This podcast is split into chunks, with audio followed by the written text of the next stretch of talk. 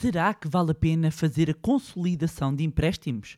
Qualquer pessoa pode juntar todos os créditos. No mais recente episódio do podcast Manibar, explico-lhe em que consiste o crédito consolidado e quais as vantagens e desvantagens desta opção. Olá, o meu nome é Bárbara Barroso, sou especialista em educação financeira e finanças pessoais e sejam bem-vindos ao Manibar. Here we go.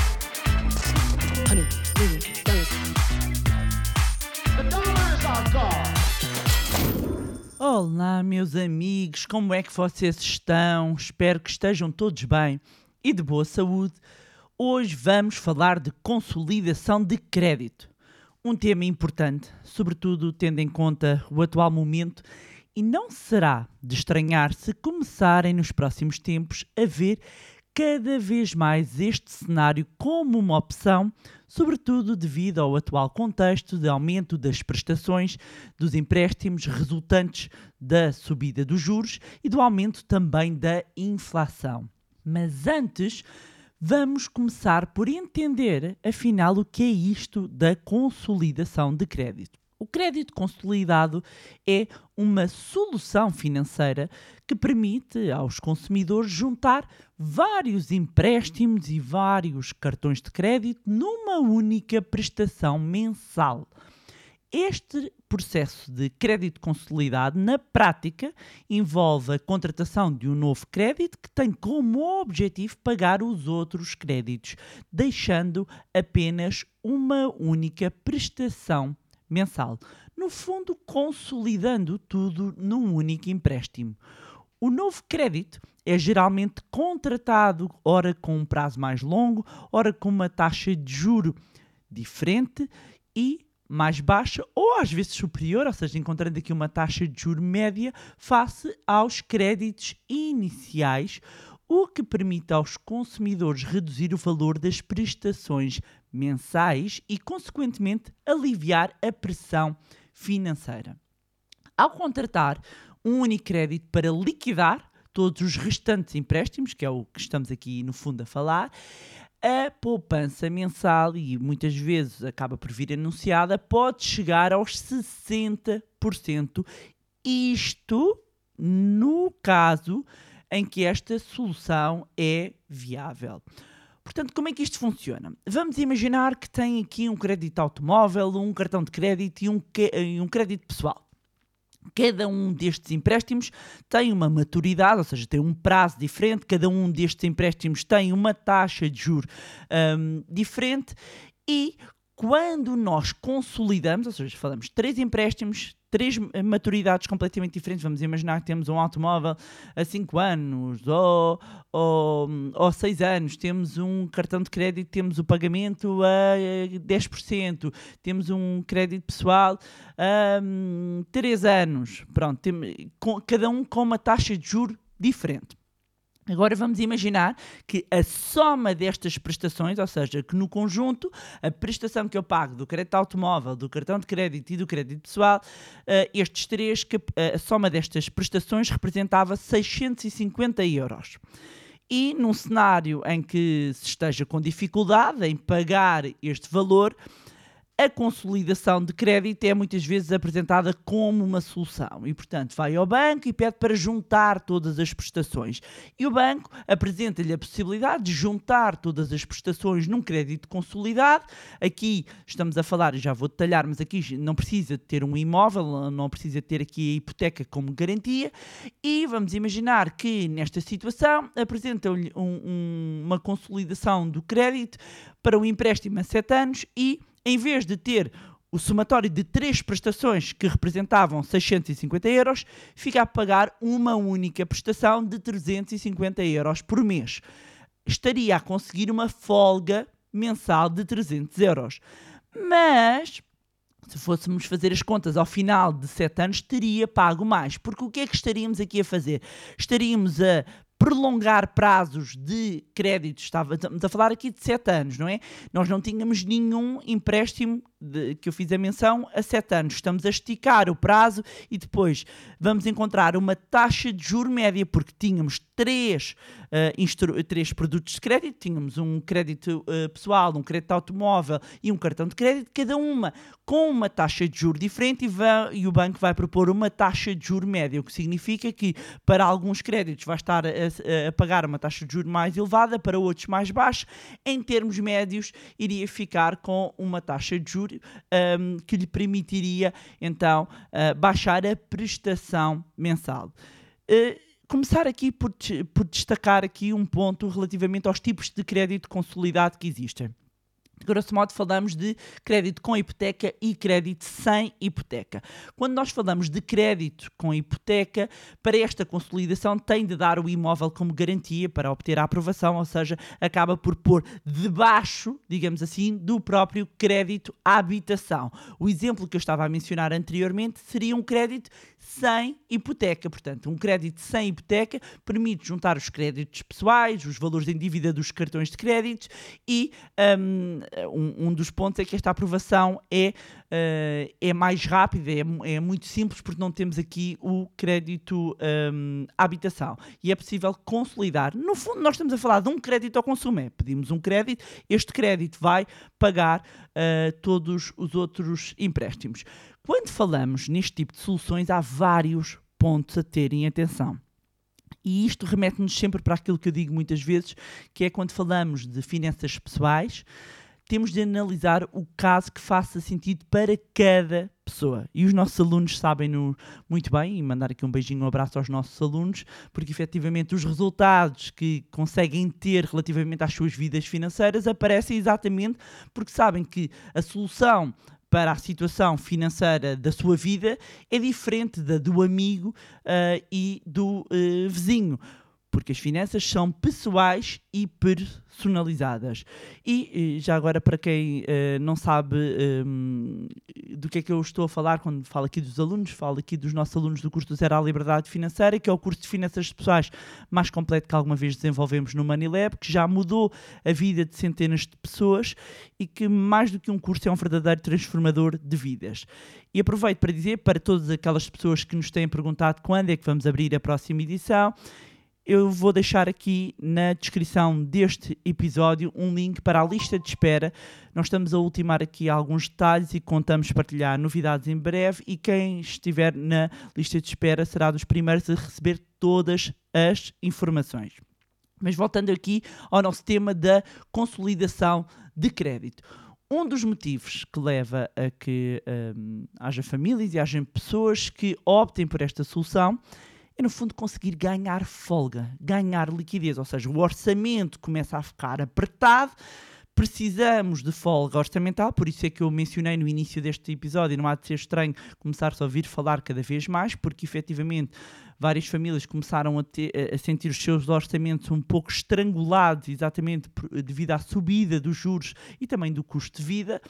No entanto, no entanto, e eu já falei aqui do facto de haver a consolidação com hipoteca e sem hipoteca, trazendo agora aqui um exemplo com hipoteca, se nós vamos consolidar, por exemplo, um crédito automóvel, um cartão de crédito num crédito à habitação, convém não esquecer que ao diluir esse crédito automóvel num crédito com hipoteca, na prática está a pagar o carro a 30 anos, ou o prazo que for o prazo da, da hipoteca. Logo vai pagar mais de juros ao longo desse, desse prazo. Quem é que pode aceder e são necessárias algumas condições para aceder ah, e para ahm, poder consolidar os empréstimos. Primeiro de tudo, tem que ter mais do que um empréstimo, não é? Porque se tem uma consolidação, deve ter dois ou pelo menos mais créditos para conseguir ah, ter acesso a uma destas ah, soluções de consolidação. Depois, outro ponto muito importante. Não pode estar em situação de incumprimento. Se estiver numa situação de incumprimento, não vai estar a reunir as condições para pedir um crédito consolidado, porque na prática nós estamos a pedir um novo crédito. Portanto, só quem tem a situação financeira regularizada, ou seja, não está ah, com nenhuma prestação em atraso, é que ah, poderá, ahm, no fundo, pensar nesta, nesta solução. Depois, um, outro ponto, por norma, exigido por parte das instituições para conseguir receber uma proposta de consolidação de crédito é ter uma situação profissional e pessoal estável, ou seja, pessoas que estejam em situação de desemprego, pessoas que estejam com, com alguma situação de sobreendividamento, não são, por norma, elegíveis para conseguir ter acesso a um crédito consolidado. Existem depois outro tipo de renegociações, mas não é este produto. Voltando aqui a frisar, quando nós falamos de crédito consolidado, nós estamos a falar de fazer um crédito para pagar os restantes. Nós estamos a substituir duas, três, quatro, cinco prestações por uma única só. Então, quais é que são as vantagens e as desvantagens do crédito consolidado? Se nós começarmos aqui pelas vantagens, a vantagem mais mencionada é a redução das prestações e efetivamente uh, pode conseguir reduzir bastante uh, a prestação mensal que é afeta aos créditos. Logo, consequentemente, uma redução substancial também da taxa de esforço, conseguindo, já que a taxa de esforço, no fundo, pondera o peso das prestações no rendimento mensal das famílias, se nós conseguimos reduzir as prestações mensais, nós vamos reduzir a taxa de esforço. Outra vantagem uh, é permitir também uma melhor gestão Uh, e sobretudo para quem não esteja muito à vontade em termos financeiros, uma melhor gestão das suas, das suas próprias dívidas, porque em vez de ter várias prestações, passa a ter uma única prestação. E isto pode ser relevante, sobretudo para quem um, já tem vários créditos e, e, com prazos diferentes, evitando aqui situações de atraso, incumprimentos, juros de mora, etc. Depois, conseguir uma redução da taxa de juro média. Se estamos a consolidar vários empréstimos, como eu há pouco estava a dizer, um, será feita um, uma taxa de juro média, ou seja, vai estar na prática a pagar mais do que em alguns empréstimos de longo prazo, mas uh, uh, menos em alguns empréstimos de curto prazo.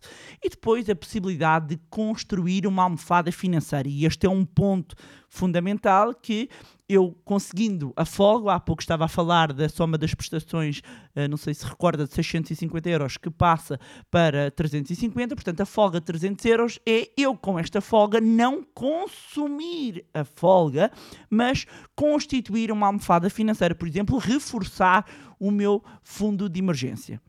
Desvantagens do crédito consolidado existe um aumento significativo dos custos do crédito, nomeadamente com os juros. Porquê? Porque ou estamos a prolongar o prazo ou o, o, o vamos estar uh, com dívidas de curto prazo a pagar durante mais tempo juros, portanto o custo final vai ser superior. Outra desvantagem é o aumento do período da dívida. Créditos que poderiam uh, ser pagos num determinado número de anos, ao estarmos a estender o prazo, estamos mais anos uh, a pagar um, dívida. Depois, outro ponto é que muitas vezes, ao prolongar o prazo para o, o, os máximos possíveis em termos de prazo para uh, conseguir baixar a prestação, pode levar a situações em que, no caso de mais à frente poder haver alguma situação em que leve uh, uh, a ter uma, uma dificuldade de pagamento, já seja mais difícil a sua reestruturação, uma vez que deixa de haver esta possibilidade de alargamento de prazo. Depois, a maior desvantagem, uh, na minha ótica, além do custo, tem a ver com a tentação de maior consumo. Ou seja, caso não haja aqui uma disciplina, esta redução das prestações vai implicar ter mais rendimento. Os tais, vou pegar naquele exemplo, passa a ter 300 euros. E são muitos anos a acompanhar e a ver uh, uh, o comportamento das pessoas em diversos momentos ao longo de 18 anos, e este é o maior erro que acontece em famílias que optam pela consolidação e comem estou a usar aspas, mas é verdade isso é para usar em, português corrente, acabam por comer esta folga orçamental. E, portanto, no final do dia, estão exatamente a um, cair numa situação que não vai ajudar em termos financeiros uma família uh, que tenha feito uma consolidação, porque vai estar a estender, vai estar a pagar mais uh, tempos juros e a liquidez que conseguiu mensalmente, se está a canalizá-la para consumo uh, vai estar, um, digamos, quase que a desenhar uma situação financeira mais complicada. Deixar aqui algumas notas e alguns alertas quando falamos em consolidação de crédito e, e, e, acima de tudo, é muito importante que cada caso seja analisado individualmente, não é crédito consolidado para todos, não é solução para todas as pessoas e cada pessoa deve ponderar e, e, e, analisar bem se faz sentido para si ou não. Primeiro, ter especial atenção aos custos associados ao, ao, ao crédito consolidado uh, e quando uh, existe o pagamento, inclusivamente, e a liquidação de outros empréstimos, os custos possam estar associados, inclusivamente imposto de selos, emolumentos, uh, comissões, etc analisar e comparar as fichas de informação normalizadas, ou seja, quando eu vou pedir um, um, uma, uma solução de crédito consolidado, não ir logo para a primeira eh, eh, hipótese e analisar diferentes propostas. Depois, só avançar mesmo para uma questão de consolidação de créditos, um, se for, por exemplo, uma forma de evitar incumprimento, um, se for, uh, uh, se houver aqui esta disciplina de aproveitar depois a folga orçamental, inclusivamente para iniciar um plano uh, de desendividamento. Outra nota a deixar aqui que é, optando pela consolidação de crédito, muita atenção, evitar que a taxa de esforço fique superior a 35%.